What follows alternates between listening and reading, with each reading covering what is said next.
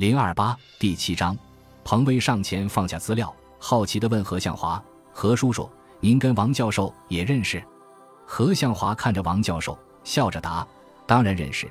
王教授是我西南交通大学的学长呀。”彭威，过两天铁科院要过来搞招聘推介会，你也要参加呀？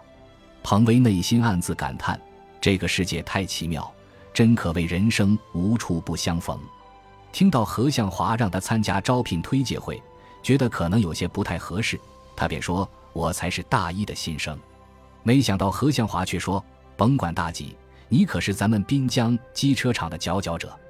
这次招聘是与滨江机车厂联合举办的，你说你该不该来战阵助威？”听完，彭威爽快地答应：“那我责无旁贷了。行，我一定参加。”三人开心地笑起来。招聘推介会安排在清华大学就业中心报告厅，偌大的报告厅内挂着醒目的横幅，上面赫然写着“中国铁道科学研究院与滨江机车车辆厂联合招聘会”。大厅内座无虚席，何向华身着藏青色的西装，头发经过了精心打理，站在讲台上显得人格外儒雅精神。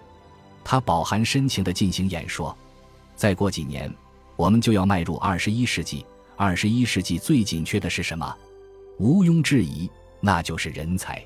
清华大学人才济济，英才辈出，而我们铁道科学研究院是全国铁路系统与清华大学在人才合作上最紧密的机构。从建院到现在，我们共引进清华大学各类毕业生近百人。中国铁路客货运大提速已经在紧锣密鼓的实施中。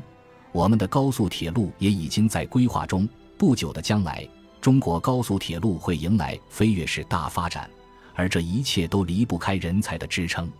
真诚的欢迎同学们到铁道科学研究院工作，欢迎你们加入铁道科学研究院。演说激情四射，赢得台下师生热烈的掌声。接下来，滨江机车车辆厂党委委员兼办公室主任王顺田做了专题企业推介报告。对入职滨机场后的优厚待遇进行重点介绍，并表示热烈欢迎同学们能前去美丽的滨江施展自己的才华。随后，他就隆重地向大家介绍来自清华自动化专业的大一新生彭威，重点突出了他的另一个特殊身份——滨江机车厂走出的优秀人才。在大家的掌声和关注的目光中，彭威落落大方走上讲台。此时，他的内心十分激动。他从一个七零后大学生的角度，动情地给大家讲述了杜立德和三宝的传奇经历，讲述了杨建国收养培育周辉和罗娟的人间温情，讲述了何向华从一名普通的大学生成为开拓型领导的风雨历程，同时还十分痛心地为大家讲述了因缺乏科研和管理人才，导致杨浪的妈妈意外离世的悲剧。朴素平实的语言，鲜活生动的故事。深深打动了所有在座的师生，他们纷纷站起来为彭威鼓掌，为百年传承人间温情的滨江机车厂鼓掌。就在彭威的演讲被众人掌声包围的时候，宋飞却做出了自己人生一个重要而痛苦的选择——退学。事情是这样的：宋飞那天带着垂头丧气的心情离开北京，他知道自己的爱情已经埋葬在了那里。可是他心中真有不甘，他不明白命运为什么要捉弄自己，为什么彭威偏偏爱上自卑又自负的杨浪，而对自己掏心掏肺的爱视为空气。一想到回到大学将要面对素有的刺讽，还将在毫无兴趣的地方煎熬四年，宋飞就心情阴郁。然而，更是让他心情阴郁的是回到学校后发生的事情。从北京回来的第三天一早。公安局两位警察就在学校保卫处办公室等他。原来他参与替考的事情被人告发，而且给他二百块钱的那个人在公安是有案底的，已经被抓了。